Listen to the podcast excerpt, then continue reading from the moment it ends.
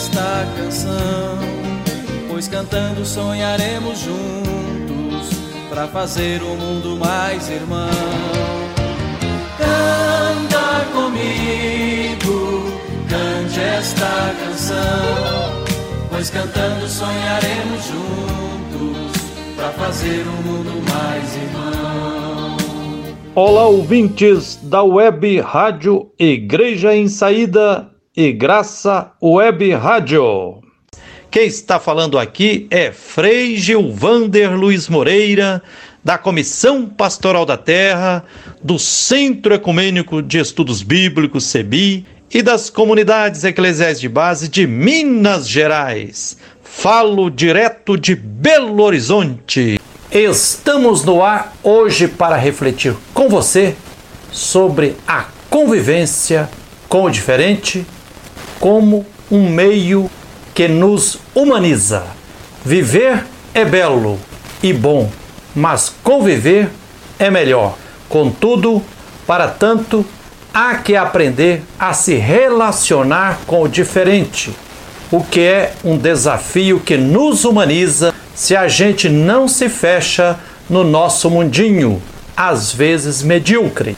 Por que é tão difícil conviver com o diferente?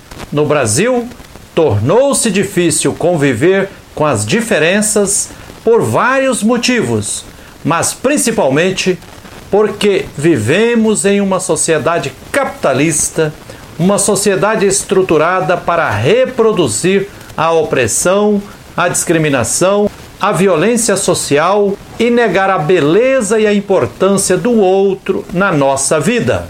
O comportamento geral é marcado por falsos valores que são trombeteados aos quatro ventos e seduzem as pessoas. O individualismo, o consumismo, o ter, o acumular, o competir. Isso desumaniza as pessoas, pois ninguém é uma ilha vivemos interconectados na teia da vida. Viver é belo, mas conviver é muito mais belo e imprescindível. Conviver dá mais sentido à vida e é uma via de mão dupla. Mas para conviver é preciso conhecer o outro e para conhecer é preciso conviver. Para conviver é preciso dialogar e ouvir. Dialogar supõe respeito e este, por sua vez, supõe viver o amor para além de um sentimento, como ética da vida e como exercício cotidiano de vida. O diferente de nós, que não é opressor, não é uma ameaça. É algo que pode nos fazer melhor como seres humanos. E em tempos de mundo virtual e de pandemia, com o necessário isolamento social e ou o distanciamento físico, o diálogo se torna mais desafiador e necessário. É preciso exercitar. Eu me sinto mais humano depois que passei a conviver com pessoas de religiões de matriz ancestral africana, com pessoas dos povos indígenas, com pessoas que se declaram ateias, com pessoas com orientação homoafetiva nas suas mais distintas formas de concepção de si mesmas, pessoas que seguiram toda a sua vida tentando se entender enquanto seres humanos neste mundo, vivendo tantas formas de angústia e de sofrimento, por não serem escutadas e nem compreendidas, por causa da falta de diálogo. Porque em pleno século XXI, o preconceito e a intolerância no Brasil estão crescendo. Até quando uma minoria com poder econômico, político, midiático e religioso vai impor o modo da maioria das pessoas existirem? O preconceito, a discriminação e a intolerância se reproduzem cotidianamente no Brasil, injustamente. Vivemos sob um sistema econômico que idolatra o mercado desde 1500, quando europeus colonizadores invadiram o Brasil e iniciaram o processo de exploração. Estima-se que existiam no Brasil mais de 1.200 povos indígenas, falando cerca de 1.200 línguas. Há 521 anos perduram no Brasil relações sociais escravocratas de dominação, ou seja, estruturas legais, políticas e econômicas que reproduzem e ampliam a injustiça social, a escravização, a intolerância, a discriminação e o preconceito. Isso beneficia a classe dominante, pois se admitirem que toda pessoa deve ser respeitada na sua dignidade humana, não poderá haver um monte de violências sorrateiras que são impostas à maior parte da população. Até 13 de maio de 1888, reinava no Brasil oficialmente a escravidão, com milhões de irmãos e irmãs nossos, povo negro arrancado à força da mãe África, onde viviam em liberdade e jogados em navios negreiros, mais de 12 milhões e meio de negros e negras escravizados, escravizadas, milhares jogados ao mar durante a travessia. No Brasil, como mercadoria, foram escravizados, vendidos e açoitados no Pelourinho. Os relatos da escravidão no Brasil são dramáticos e horripilantes. Em 1850, com a Lei de Terras, fizeram o cativeiro da terra. 38 anos antes de se fazer a abolição formal e mentirosa da escravidão legalizaram a escravidão da terra ao determinar legalmente, com a lei número 601 de 1850, que poderia acessar a terra apenas quem por ela pagasse. Os negros e negras escravizados não podiam comprar terras, pois foram libertados de mãos vazias, pavimentando assim o caminho para a escravidão contemporânea que persiste até hoje. Assim, para justificar a tremenda injustiça das atuais leis trabalhistas e previdenciárias, é preciso estimular cotidianamente preconceito, discriminação e intolerância. Tudo para disseminar a ideologia segundo a qual a maioria da classe trabalhadora deve sobreviver na miséria apenas com migalhas, enquanto a elite goza luxo e mordomia, não são por acaso as discriminações, intolerâncias, elas são estrategicamente planejadas e executadas. Quem ganha muito com as discriminações e intolerâncias é a classe dominante.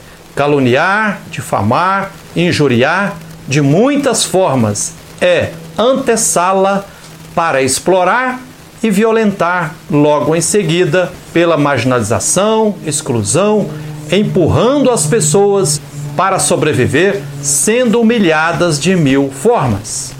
Ao longo da história da humanidade, sempre a classe dominante escolhe os grupos que serão os bodes expiatórios e as bruxas a serem execradas. Antes foram os bárbaros, os gentios, as bruxas, os considerados hereges e atualmente continuam sendo as mulheres, os negros e as pessoas LGBTQI, entre outros. Em uma sociedade capitalista, quem tem poder econômico passa a ter poder político e jurídico, e com esses poderes nas suas garras, definem na prática quem deve ser discriminado e excluído da mesa farta da classe dominante. Se não discriminarem, terão que partilhar terra, riqueza, renda e poder. Se houver a partilha, todos ficarão em pé de igualdade e deverão ser respeitados. Logo, manter e reproduzir as discriminações são condições necessárias para manter a injustiça social que garante o luxo e a mordomia de uma minoria à custa da subjugação da maioria do povo. Há vários tipos de preconceitos, de discriminação e de intolerâncias. Os escrachados, os sutis, os mascarados, os que falam com voz mansa, mas apunhalando pelas costas, entre outros. precisamos sempre nos perguntar: o jeito com o qual eu analiso a realidade, os problemas, as injustiças e as violências beneficia a quem? Se minha análise da realidade ajuda a reproduzir na prática as violências, então estou sendo reprodutor ou reprodutora da ideologia dominante, que é um mascaramento da realidade. Se assuma a ideologia dominante, repleta de ideias da classe dominante, ideias particulares, difundidas como se fossem ideias universais, mas são apenas os pontos de vistas da elite que está no poder, ideias que lhes interessam. Assumo que não sou neutro e de fato ninguém o é, consciente ou inconscientemente, voluntário ou involuntariamente. Todos nós temos lado e sempre tomamos partido diante das situações de conflitos. Inclusive, quem diz sou neutro jamais é neutro. Em uma sociedade com brutal injustiça social, quem diz ser neutro está se colocando do lado dos opressores e exploradores. A partir de qual lugar social pensamos e agimos? O lugar social determina o lugar epistemológico, já dizia Karl Marx. Ou seja, se vivo na periferia, sendo marginalizado, vejo o mundo a partir da ótica da periferia. Quem faz parte da pequena burguesia, eufemisticamente chamada de classe média, vê o mundo a partir da classe média. Quem é empresário vê o mundo a partir da empresa. Quem é latifundiário ou empresário do agronegócio vê a realidade a partir do latifúndio e do agronegócio. Estando em uma sociedade injusta socialmente, faz-se necessário sempre perguntar: a partir de qual lugar social estou falando, pensando e agindo? Isso para que oprimido não seja hospedeiro de opressor, para que explorado não seja cúmplice de exploradores, pois a opressão não seria tão forte se os exploradores e violentadores não encontrassem apoiadores no meio dos explorados e violentados. Já dizia Hannah Arendt.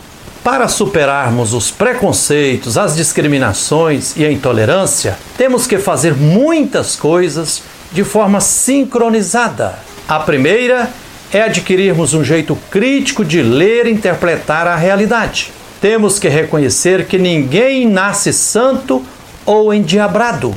Nascemos humanos e as condições sociais objetivas podem nos humanizar ou nos desumanizar. Já dizia Jean-Jacques Rousseau: o homem nasce bom, a sociedade é que o perverte. Urge conviver com grupos e pessoas injustiçadas sentarmos todos e todas na mesma mesa e partilharmos a vida, a fé, o pão, as alegrias e as dores. Entretanto, essa mesa, a da partilha e do diálogo, precisa ser no mundo dos empobrecidos e injustiçados. O Deus, mistério de infinito amor, invocado sob muitos nomes, se apaixonou pelo outro, o diferente, o humano, e armou sua tenda entre nós, a partir dos últimos, sem terra, sem casa, sem dignidade. Que a campanha da fraternidade ecumênica deste ano de 2021 desperte em nós a maravilha que é conviver com o outro, o diferente, irmão ou irmã que nos dignifica. É isso aí, que a luz e a força divina continue nos guiando, nos fortalecendo, nos entusiasmando na luta por direitos, na luta por tudo que é justiça. Quero acreditar na vida, ver o sol em cada amanhecer, amigo, acreditar que o sonho é para valer. Eu quero ter meu peito aberto Caminhar e não olhar para trás. Caminheiro, quero amor por perto. Quero o mundo construindo paz. Canta comigo, cante esta canção, pois cantando sonharemos juntos para fazer o mundo mais irmão.